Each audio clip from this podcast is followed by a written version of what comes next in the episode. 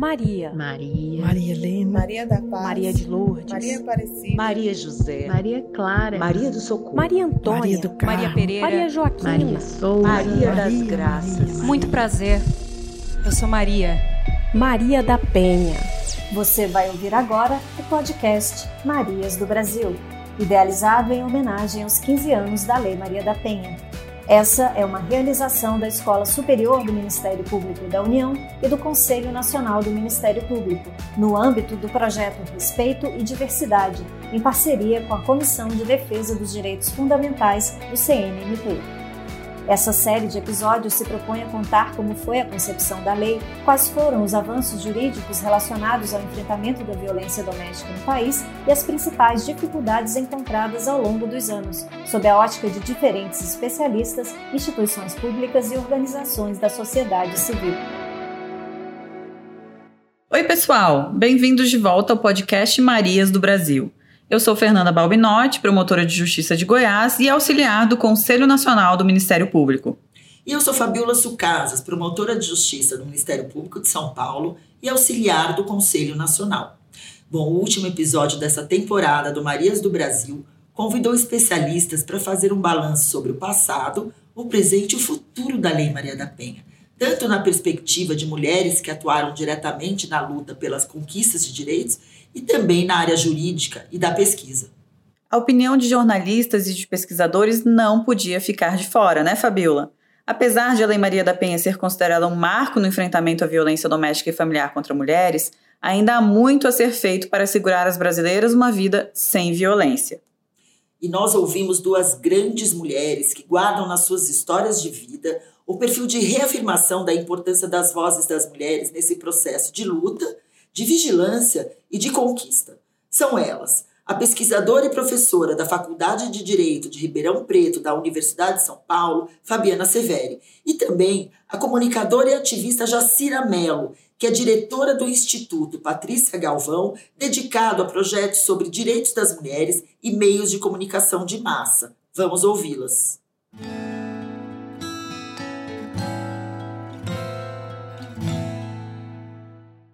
Professora Fabiana, muito obrigada pela sua presença. Eu gostaria de fazer uma pergunta para a senhora.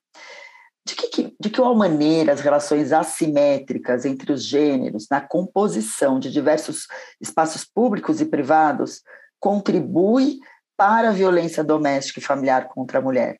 A gente tem que pensar que a composição que ainda hoje é, se mantém, óbvio, com um percentual um pouquinho menor, mas a composição é, de espaços de poderes ocupados, sobretudo por homens brancos, é, na faixa aí, né, de 40 a 50 anos, dependendo do, do, do lugar, né, da, da, da carreira, é, provenientes, né, como por exemplo no próprio Poder Judiciário, é, provenientes do Estado de São Paulo, é, enfim, né, de classe média, média alta, isso isso não é um acaso histórico, isso é resultado do que hoje a gente pode entender por uma, por uma violência.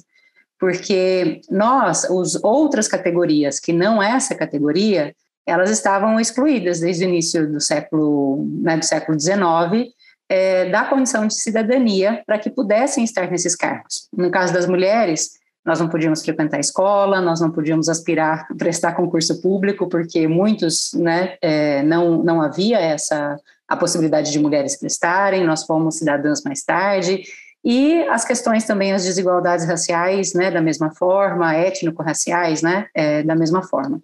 Então, pensar hoje qualquer órgão que ainda mantém um percentual muito alto, muito fora do que dos percentuais que compõem a própria sociedade brasileira, né, em termos de gênero e raça etnia, é, é, ainda um problema histórico, né? É um problema grave que a gente tem que, é, que questionar pela própria legitimidade democrática desse, desse órgão. Essa composição, ela fere a legitimidade que a nossa Constituição ela, ela preconiza a igualdade, né, no artigo 5 igualdade, sem distinção nenhuma, e de repente nós termos ainda é, né, algum órgão com essa quantidade muito grande de homens, eu não entendo, e acho que boa parte das pessoas não entendem, é, que isso é derivado de uma enfim, né, de uma genética melhor, os homens são mais inteligentes, acho que a gente já virou essa página na história, né? Então, isso é fruto mesmo de, de uma série de restrições e que agora tem, muitas, tem muitos estudos preditivos, né, que falam, se a gente deixar, se, no, se, se nós não inter,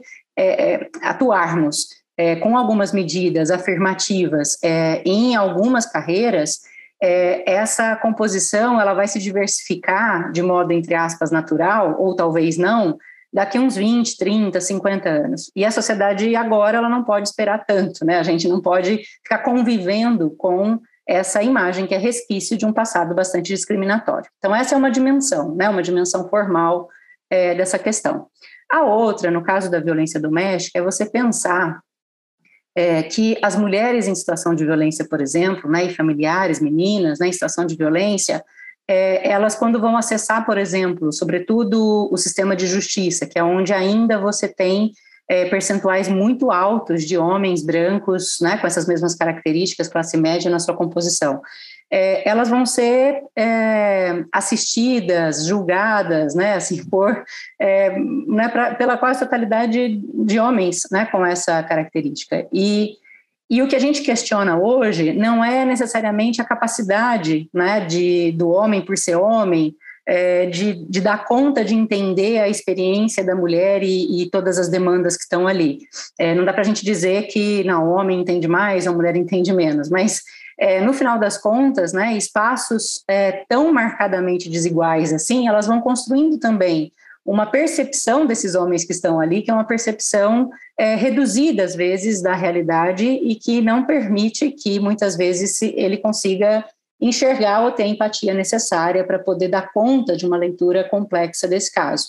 São leituras muito parecidas, né? A leitura do promotor é igual à leitura do defensor, que é igual à leitura do juiz, ou seja, então a diversidade, né? Mais mulheres, é, uma composição mais diversa em termos étnico-racial, ela garante uma multiplicação de vozes que são multiplicações de experiências também, né? Então, eu acho que tem a dimensão essa formal em si, que eu coloquei no começo, e essa mais concreta, né, na prática, é, que são mulheres, no final das contas, sendo é, atendidas por uma mesma categoria social, né, assim, é, com uma mesma, possivelmente uma mesma visão de mundo. Então, é, são duas dimensões dessa, dessa questão.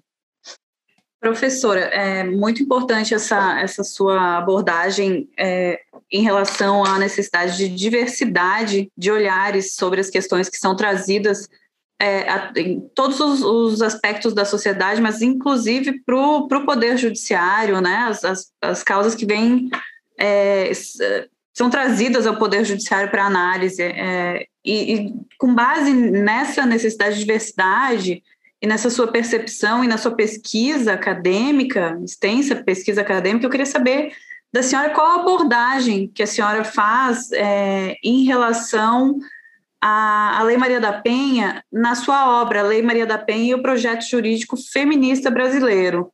Sim, é, nesse esse texto ele é resultado da minha da minha tese de livre docência né, na Universidade de São Paulo e o que eu, é, e eu assim, a, a, a, tema, a minha aproximação com o estudo é, da Lei Maria da Penha, ela vem dos meus estudos anteriores, que sempre entraram na chave é, de entender as mobilizações sociais, mobilizações políticas em torno de direitos, sobretudo direitos humanos. E eu sou professora de Direito Constitucional, de Direitos Humanos, né, aqui na Universidade de São Paulo. É, não sou professora de Direito Penal ou Processo Penal, porque muita gente fala, poxa, estudar a Lei Maria da Penha, é, é né, isso é tema para esses professores. Na verdade, é, não, né, eu caí é, no estudo da Lei Maria da Penha porque ela representa é, uma advocacy de sucesso ou um caso de sucesso, né, ou seja, de criação de uma lei de baixo para cima, né, nesse movimento do campo popular, do campo do movimento de mulheres, movimento feminista, para o nosso Congresso, né? E nem só o Congresso, para o pro, pro Estado, porque também o diálogo foi com o Executivo também. É, e, e, e eu, né, eu, eu me dediquei a estudar quais as estratégias políticas que foram sendo construídas desde os anos, o final dos anos 80, início dos anos 90, para que a gente chegasse à Lei Maria da Penha. Então, a Lei Maria da Penha ela não é um resultado de um acaso, de dois anos, ah, vamos fazer uma lei, né? ah, tem um país aí que está fazendo, vamos fazer a nossa.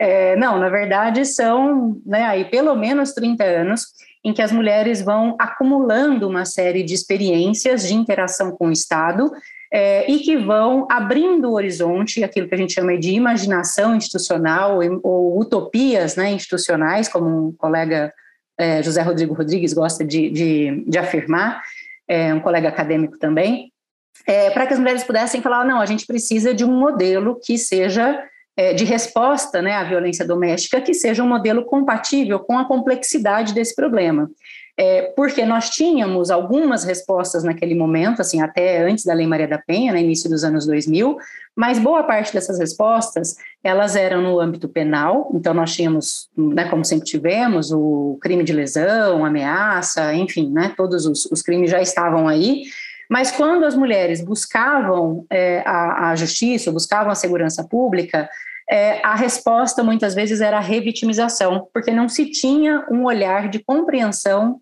do que era a violência doméstica. Né, do que, por exemplo, e as questões, por exemplo, a própria forma do direito se movimentar, o regime processual, né, enfim, é, né, toda a nossa lógica do direito era uma lógica que, no final das contas, lá na ponta, a mulher saía como dupla ou triplamente culpada pela violência que ela tinha sofrido. Culpada porque ela incitou o seu companheiro ou a pessoa agressora a fazer aquilo, né?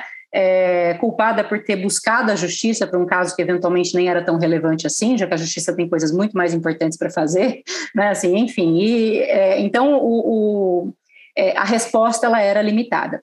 E então assim são mais ou menos 30 anos, né, que o campo feminista foi é, construindo repertório, experiência, para conseguir que a gente tivesse, com esse Congresso, né, que nós temos com algumas pequenas mudanças de lá para cá, é, uma lei com a, com, a, com a cara dela.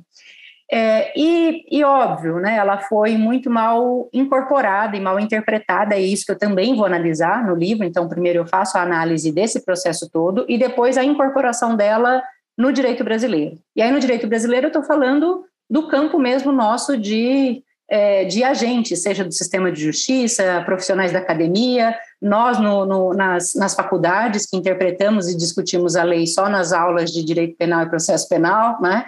É, e aí um pouco, né, vou, dar, vou tentar dar conta desse processo de incorporação, chamando esse processo de é, incorporação domesticada, né, ou domesticação da Lei Maria da Penha. Então, o, o que, que eu chamo de projeto jurídico feminista? É essa visão e essa compreensão de uma resposta que é integral à violência doméstica, né, é, e essa e ela é integral por quê? Porque ela contempla uma série de mecanismos variados, que são de prevenção à violência, investigação com a devida diligência. O que, que é uma investigação com a devida diligência? uma investigação que no final das contas a mulher não saia culpada, né? assim, ela não saia revitimizada.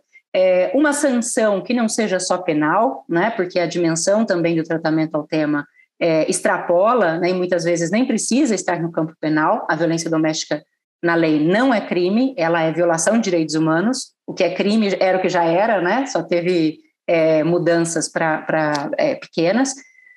E e a reparação. E a reparação não é uma reparação só pensando a pessoa agressora, né? Reparação no sentido civil, né? Da pessoa agressora em relação à mulher em situação de violência, mas a reparação em direitos das mulheres, né? Que tipo de direito é, estava faltando para essa mulher, né? Para que é, no final das contas a, a situação ela, né? Que da, da onde a, a violência aparece é, ela, ela dialogou, ela se beneficiou, né? Então, reparação, inclusive, em relação ao Estado, né? Por isso que a resposta é uma resposta de serviços, serviço de saúde, serviço de habitação, serviço de melhoria das condições de inserção no trabalho, é, enfim, né, de segurança. É, e esses, esses direitos, eles estão garantidos também com a medida reparatória do próprio Estado. Né? É um pouco essa ideia, as medidas protetivas de urgência e também a questão da medida eventualmente penal para o agressor. Né? Então, veja, é muita coisa. E a dimensão da prevenção, sobretudo educação, capacitação permanente dos agentes né, do, do Estado, sobretudo do sistema de justiça, segurança pública, isso tudo está na lei. Então, a lei, ela, ela é um, um estatuto completo, assim, né, integral, que aborda a violência é, doméstica como ela deve ser, é, como algo resultante de uma série de elementos estruturais, né, e, e não só uma questão que envolve só as duas partes ali. É, e por último, assim, né, a ideia de projeto jurídico feminista, ou seja, há uma ideia, uma concepção de direito mais alargada, uma concepção de democracia, né, também é, é, mais substancial, é, que dá sustento a, a, a, essa proposta, né, que saiu do campo do, do movimento de mulheres, do movimento feminista é, uma noção do que, né, de, do que deveria ser a, a, a, devida diligência na atuação nesses casos por parte do sistema de justiça. Então, toda essa concepção que vem do campo feminista é o que eu chamo de projeto jurídico feminista que inspirou, que costurou a lei, né? E a forma restrita como a gente a aplica, é, enfatizando aspectos penais, não garantindo a competência híbrida até hoje, né, assim, na, no, no processamento né, dos casos de violência doméstica, é, a, a, a, não consolidação da rede dos serviços, né, rede de atendimento às mulheres de um modo adequado, de um modo amplo, nos lugares que as mulheres mais precisam, é, né, a leitura da lei como sendo resultado só da, da, da, da, da condenação do país por conta da, da OEA, é, são dimensões dessa domesticação desses efeitos, desses potenciais efeitos democratizantes que a lei traz e potenciais efeitos de transformação da própria cultura jurídica. Excelente.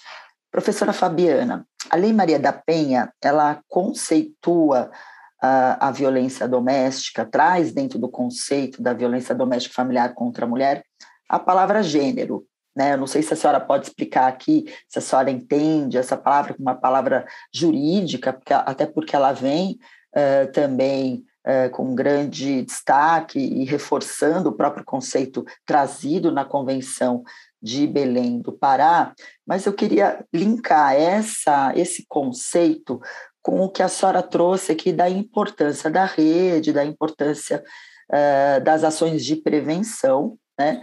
E, e, essa questão da prevenção me parece muito evidente, né? Em explicar o que é violência e, obviamente, não deixar de conceituar, de trazer esse conceito para ensinar, né, para não deturpar esse conceito. Como lá no seu artigo oitavo uh, existem duas diretrizes fundamentais que a Lei Maria da Penha traz na adoção das políticas públicas, quais sejam a promoção de programas educacionais que disseminem valores éticos do irrestrito respeito à dignidade da, da pessoa humana com a perspectiva de gênero, de raça e etnia, e o destaque nos currículos escolares de todos os níveis de ensino para os conteúdos relativos aos direitos humanos, à equidade de gênero e de raça ou etnia e ao problema da violência doméstica familiar contra a mulher. Então, eu gostaria, até lembrando que o STF julgou inúmeras ações ao, ao longo do ano de 2020 problematizando a abordagem de gênero nas escolas, mas não necessariamente, uh, sem aqui, obviamente, criticar o STF, mas a problematização posta ao Supremo uh, sobre a importância desta pauta no âmbito da prevenção de violência doméstica. Como disse a Melinha Teles, não é normal essa violência. Ninguém aguenta uhum. mais isso. Por que 15 uhum. anos a gente ainda continua discutindo isso? Essa pergunta é muito importante, né, sobre gênero e educação, e, e essa dimensão da inclusão de gênero é, como um conceito jurídico no ordenamento brasileiro. É, isso é algo que a gente pouco discute e, e muita gente né, considera, eu falo isso também no livro, que foi a Lei Maria da Penha que trouxe gênero como um conceito jurídico que deve ser operado na interpretação da lei, seja a Lei Maria da Penha, ou seja qualquer outra lei, né? É um dispositivo hermenêutico novo no direito brasileiro, né? Essa, essa é a dimensão de transformação que a Lei Maria da Penha trouxe. E por quê? Né? E o que significa isso? Significa que, no caso de é, conflitos, né, ou, ou, ou violência doméstica, é, que, né, assim, que esteja, é, que você tenha que apreciar, né, num processo, seja lá qual uma da, qual, da, qual das posições você você vai estar é, no sistema de justiça, é muito importante entender que aquela situação, aquele conflito, ela já parte historicamente ou socialmente de posições hierárquicas distintas, ou seja, existe é, uma, uma condição social ou uma maior disposição e aceitação social para que a mulher sofra aquele tipo de violência mais do que é, um homem naquela posição. Ou seja, as mulheres elas estão socialmente é, é, né, assim, imbricadas né, num, num, conjunto de sistemas, de hierarquias que as tornam mais vulneráveis à violência doméstica e a outras formas de violência. A mesma coisa, e isso é muito importante também, a lei fala de equidade racial, né? É, não dá para a gente entender a violência doméstica também sem cruzar gênero com raça etnia, né? Por quê?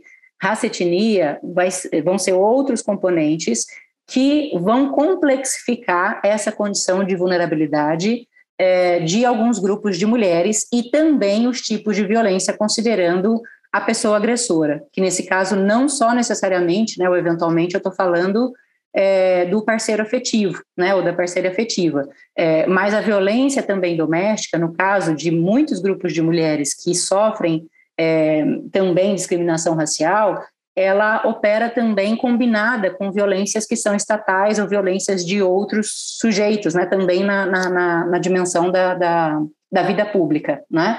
É, então, o que, que a Lei Maria da Penha trouxe, né? Ela complicou um pouco mais o trabalho nosso de juristas né, na interpretação e aplicação da lei, porque você precisa fazer esse esforço né, de entender que relações sociais estão operando ali para que aquela violência acontecesse e não culpabilizar essa pessoa que vem para o processo à justiça pela violência sofrida. Esse é o ponto. Agora, a Lei Maria da Penha, ela foi criada em 2006 e quando gente, em 2006, nos cursos de direito, se falasse de gênero, se você colocasse uma busca em todos os livros né, de direito, gênero apareceria como gênero alimentício, né, no máximo. É, né, gênero não é algo que a gente estudava nos cursos de direito e nem estuda ainda, né, tanto assim.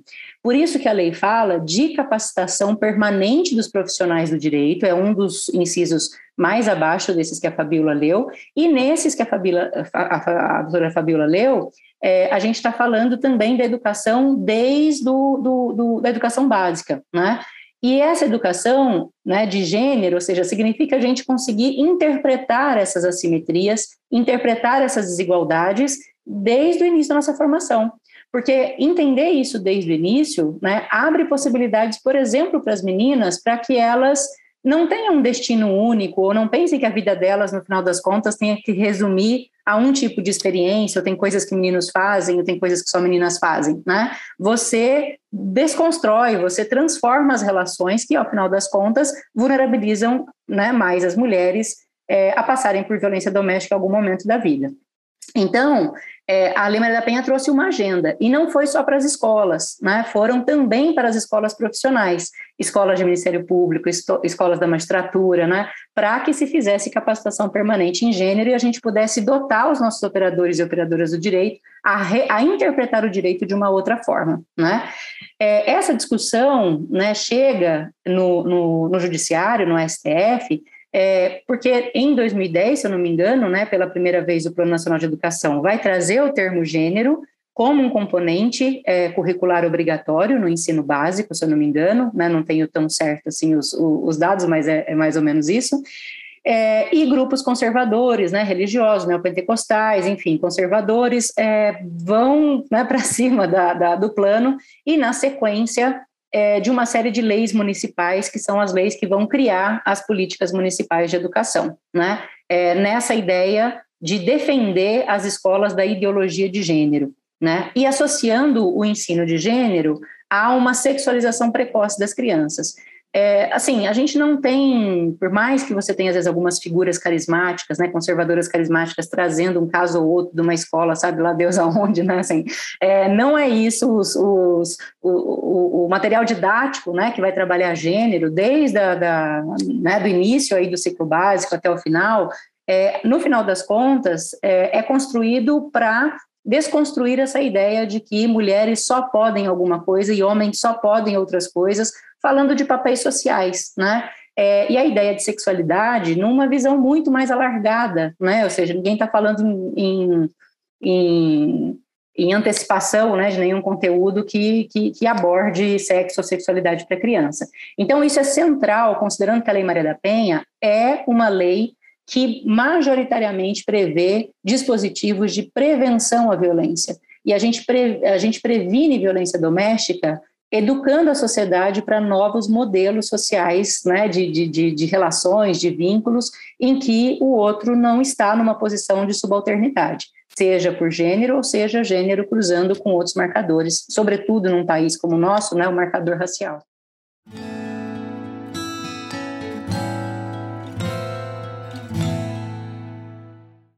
Jacira Mello. Quanta alegria recebê-la aqui no podcast Marias do Brasil.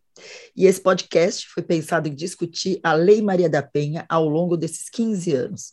E como não podia deixar de ser, até porque vemos que é basicamente uma simbiose, pautar a influência dos movimentos sociais nas conquistas dos direitos das mulheres brasileiras é uma pauta obrigatória.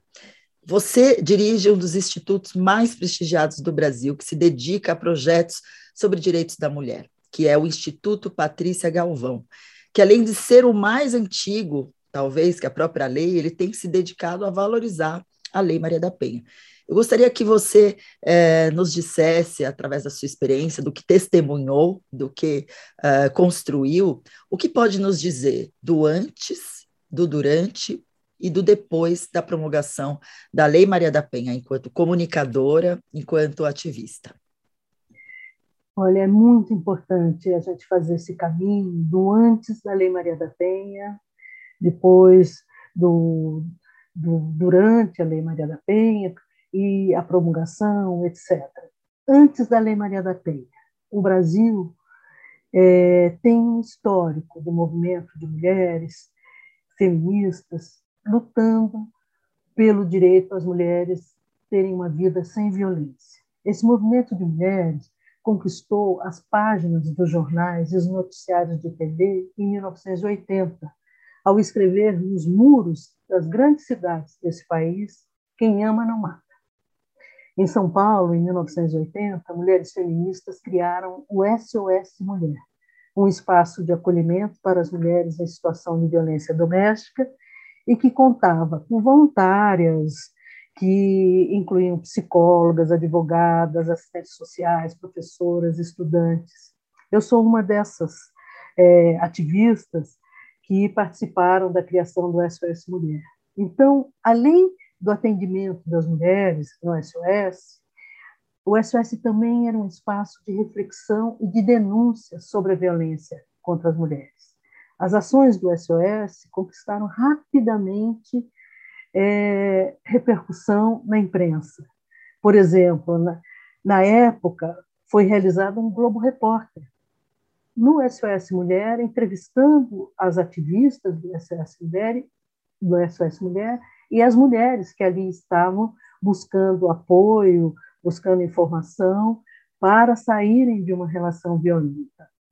Então, fomos também convidadas para abordar o tema de violência doméstica em 1980 nos programas da Hebe Camargo, da Dercy Gonçalves, isto é, programas de televisão que tinham muita audiência.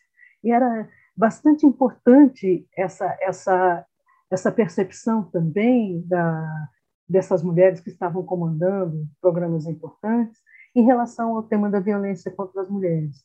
E essa repercussão foi muito importante para pautar a violência como uma questão, violência contra as mulheres, como uma questão da maior importância, um assunto que não podia ser tratado entre quatro paredes e que deveria contar com resposta dos poderes constituídos.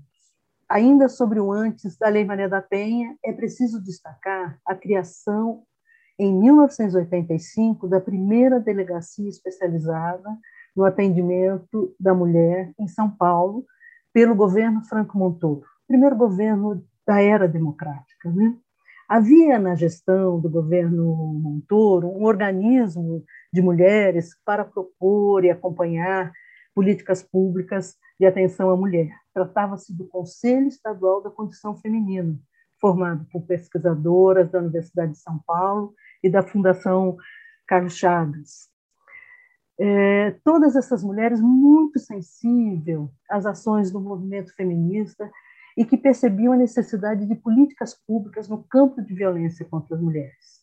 Aqui vale destacar que o Brasil foi o primeiro país da América Latina a implementar políticas públicas de violência contra as mulheres. No dia de criação desta primeira delegacia da mulher, eu integrava a equipe de comunicação do Conselho da Condição Feminina, que produziu, por exemplo, uma série de programas para a TV Cultura chamado Feminino Plural, em que abordava diversos temas como violência doméstica e as vivências das mulheres rurais, violência, até abordávamos já violência sexual. Durante a elaboração e a promulgação da Lei Maria da Penha, aqui é preciso lembrar da então ministra Nilceia Freire, da Secretaria de Política para as Mulheres do Governo Federal, que reuniu um conjunto de especialistas, juristas, ativistas feministas, para a elaboração da Lei Maria da Penha. E, ao mesmo tempo, a ministra Nilceia Freire construiu diálogos com a Câmara dos Deputados para acelerar a tramitação da Lei Maria da Penha. Esse trabalho de Nilceia Freire foi fantástico, foi muito democrático, chamou especialistas de todas as áreas, principalmente também dialogou com todos os especialistas do campo é, do direito das mulheres, defensoria, promotoria, juizado, fez um, um trabalho de articulação e de, e de, e de coleta de, de opiniões que fez com que a Lei Maria da Penha viesse a ser o que ela é, uma lei muito completa. E durante a tramitação da Lei Maria da Penha, o Instituto Patrícia Galvão, instituto que eu participo, sou secretária executiva, realizou com o IBOP uma pesquisa de opinião sobre violência doméstica. Foi a segunda pesquisa de opinião que nós fizemos, mas achamos que era, seria muito importante é, ter essa essa, essa percepção da população nesse momento de tramitação de uma lei sobre violência doméstica. Já na época, em maio de 2006, a pesquisa mostrava como a população brasileira percebia violência contra as mulheres e era vista pelas mulheres como a principal preocupação das mulheres brasileiras à época. 51% dos entrevistados declaravam conhecer ao menos uma mulher que era ou tinha sido agredida pelo companheiro. Metade dos respondentes a uma pesquisa de opinião nacional realizada pelo Instituto Patrícia Galvão com o IBOP. E 75% consideravam que as penas aplicadas nos casos de violência contra a mulher eram irrelevantes e que a justiça tratava o problema como um assunto pouco importante no país. O depois da Maria da Penha, todos nós conhecemos, a Lei Maria da Penha é a lei mais conhecida no Brasil. Toda vez que fazemos pesquisa de opinião, testamos essa máxima e a Lei Maria da Penha é a lei mais conhecida no país. E a questão de violência contra as mulheres continua no radar da sociedade como algo inaceitável e que exige respostas do Estado brasileiro. Jacira, um prazer te ter aqui conversando com essas duas Marias, que são as hosts desse programa, e com todas as Marias do Brasil. É, você foi a coordenadora de comunicação da Rede Nacional Feminista de Saúde e participou da criação do SOS Mulher, conforme tu já mencionou aqui para gente, que foi um importante canal para as mulheres denunciarem as violências e também um abrigo para mulheres vítimas de violência. A gente gostaria de saber um pouquinho mais sobre essa história, essa tua história nesses trabalhos e, acima de tudo, o teu aprendizado nisso tudo. Olha, a Rede Nacional Feminista de Saúde e Direitos Reprodutivos foi a primeira articulação feminista em nível nacional no país e que contou com ativistas feministas do campo da saúde e de direitos reprodutivos, com a interlocução em nível nacional e internacional. Nós estamos falando de um, de um, de um movimento que estava fazendo e veio fazer toda a diferença. Como coordenadora de comunicação, o meu maior desafio era buscar canais de comunicação entre as feministas que integravam a rede feminista de saúde e que desenvolviam ações por políticas públicas, ações é, de formação, ações de debate em todo o país. Então, na minha gestão, foi criado um informativo quinzenal que passou a ser transmitido por fax. Aquele período foi o período onde o fax apareceu no Brasil e era, um, e era um, uma ferramenta de comunicação. Então, nós criamos o Rede Fax, que era transmitido para integrantes da Rede Nacional Feministas e ativistas de todo o país, divulgando informações sobre as ações da rede, das organizações parceiras, é, nos diferentes estados, dando dicas de leituras, divulgação de eventos. Então, esse Rede Fax, que foi um instrumento de comunicação, teve um papel muito importante para integrar as ações, para informar e também para uma incidência mais forte da rede no ambiente de debate público, através da imprensa, exigindo políticas públicas, etc. Na rede feminista de saúde e direitos reprodutivos, também passamos a, a produção e edição de dossiês temáticos, que eram escritos por especialistas, mais traduzido em linguagem jornalística. Isso também foi um, um, um salto, vamos dizer assim, na nossa produção de conteúdos, porque as especialistas geralmente escreviam de forma muito acadêmica, etc. E essa era uma produção para o movimento de mulheres por direitos sexuais e, e, e reprodutivos. Então, nós trabalhamos, é, por exemplo, com dossiês sobre aborto, sobre violência doméstica e violência sexual, racismo, e na época também trabalhamos um dossiê inédito que era sobre HIV e AIDS. Jacira, é, a gente gostaria de saber como é o seu trabalho como jornalista, que também realiza treinamento de media training para o empoderamento das mulheres. E se puder, nos passar cinco dicas aí que são importantes para as mulheres se posicionarem em público. Olha, falar para a imprensa hoje, falar nas, nas redes sociais, nas mídias sociais, é da maior importância. E é muito importante que pessoas, ativistas ou é, operadoras de justiça tenham é, um treinamento para falar o melhor possível, isto é, para aproveitar o melhor possível esse momento de comunicação mais ampla com a sociedade. Então, o Instituto Patrícia Galvão desenvolveu é, um media training coletivo para contribuir para que essas pessoas chaves venham ocupar é, espaços nos veículos de comunicação de forma muito estratégica.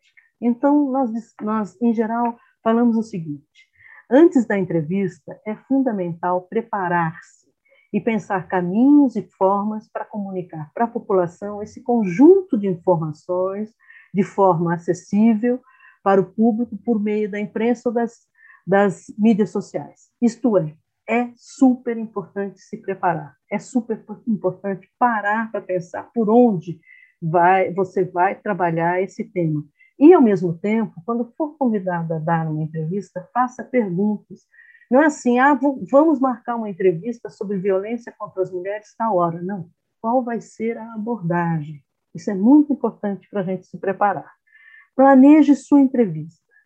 Pense antes qual é a pauta, qual é o veículo, jornal, site, TV, rádio e o público desses veículos. É muito importante, uma entrevista de TV geralmente é muito rápida. Uma entrevista de rádio é mais longa. Então a gente precisa saber por onde ir. Pergunte a si mesma é, o que eu tenho a informar.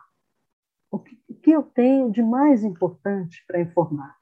Pense no tema da entrevista e nas possíveis perguntas e, em especial, nas possíveis respostas as suas respostas. Como você vai se comunicar com um público mais amplo? Atenção, não pense nos seus pais. Você não está falando com seus pais, você está falando com um público mais amplo. Pense no público daquele veículo e quais podem ser as estratégias para atingi-lo ou atingi-la. Pense que você precisa ser concisa, direta, simples e, acima de tudo, você mesma. E, acima de tudo, você mesma. Por isso, eu sempre digo: treine na frente do espelho, mesmo que seja uma, uma entrevista só é, por áudio. Se for por televisão, treine mais ainda de frente para o espelho. Mas seja sempre você mesma. Ao iniciar sua preparação, selecione duas ou três ideias que você considera as mais importantes a serem enfatizadas por você na entrevista. Porque as entrevistas, às vezes, são longas, isso, aquilo, e quem tem que ter foco é a entrevistada. Então, prepare essas duas, três ideias para você que você considera as mais importantes. Prepare os argumentos que quer destacar. Isso é muito importante também, porque você prepara os argumentos, mas quando estiver treinando, também prepara no seu tom de voz o que você quer destacar. Linha de raciocínio, palavras-chave e algumas frases que você entende que tenha começo, meio e fim, que vai marcar essa entrevista, que vai, vai calar fundo em quem estiver ouvindo. Pense também em alguns exercícios, é, desculpe, pense também em alguns exemplos de situações de acolhimento e de práticas humanizadas para passar também para as ouvintes, homens e mulheres, entenderem de forma mais ampla esse tema que nós estamos tratando, que é de violência contra as mulheres.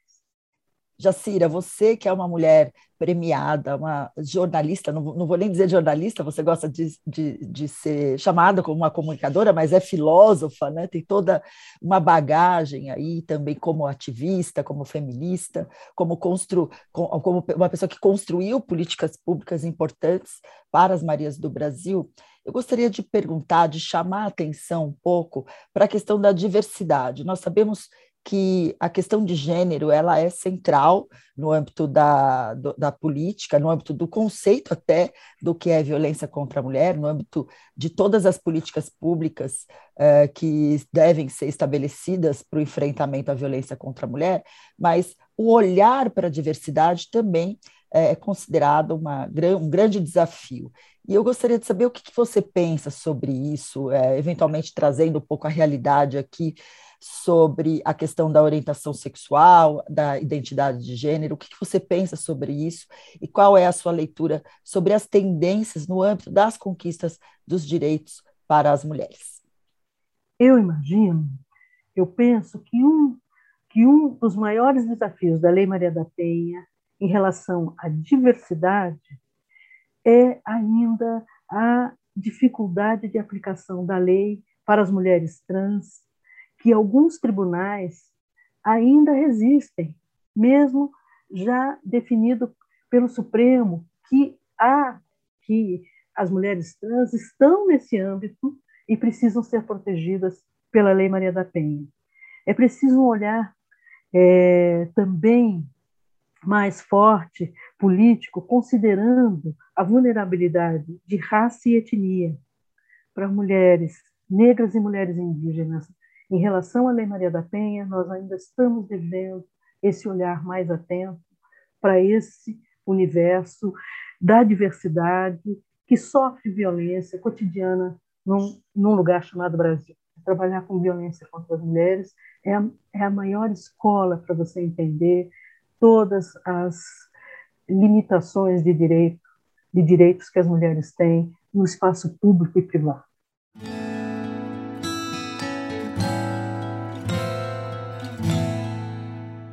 Vamos aplaudir. A Fabiana e a Jacira encerram com louvor este primeiro ciclo do podcast Marias do Brasil. E que jornada, hein? Que jornada mesmo, Fabiola. Desde o surgimento da ideia de reunir mulheres para contar suas histórias entrelaçadas com a dos 15 anos da Lei Maria da Penha, vivemos momentos inesquecíveis nessas entrevistas. E algo que nos inspirou e que é importante destacar é o reconhecimento do protagonismo das mulheres no caminho para chegar até aqui. Maria da Penha abriu esse podcast. Assim como a lei que leva seu nome abriu as portas às mulheres do Brasil para lutar por uma vida digna. Exatamente. E esse podcast retrata isso. E é o resultado do trabalho das equipes da Escola Superior do Ministério Público da União e do Conselho Nacional do Ministério Público no âmbito do projeto Respeito e Diversidade. Obrigada às nossas entrevistadas, colaboradoras e a todas e todos que se dedicam a construir uma sociedade melhor para as mulheres brasileiras. Obrigada pela parceria, Fabiola. Ah, muito obrigada, Fernanda, e também a todas as pessoas que nos acompanharam até aqui. Uma Maria por todas, todas as Marias do Brasil.